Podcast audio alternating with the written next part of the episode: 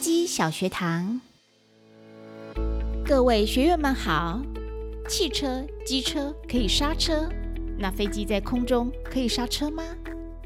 其实啊，刹车指的是可以减慢车辆速度的机械制动装置，使车辆车轮的转动减慢来停车。所以正确的来说，飞机在空中不能算是刹车，只能算减速哦。在飞机巡航中，有三个方法可以使飞机减速。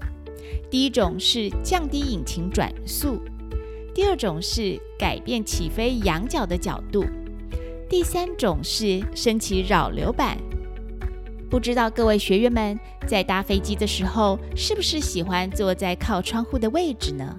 可以欣赏美景之外，也可以观察到机翼上有几个板子不断地打开及关闭。没错，那就是扰流板。它是用液压系统来驱动的。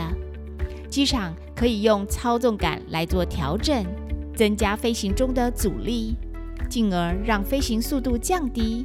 常于飞机降落时使用。飞机降落滑行时，两侧扰流板会全速以最大角度升起，目的增加空气阻力，迅速降低滑行速度，缩短滑行距离。所以啊。下次如果刚好坐在窗边，不妨可以好好观察扰流板的变化哟。这一集的松吉小学堂就到这里哟，我们下一集见。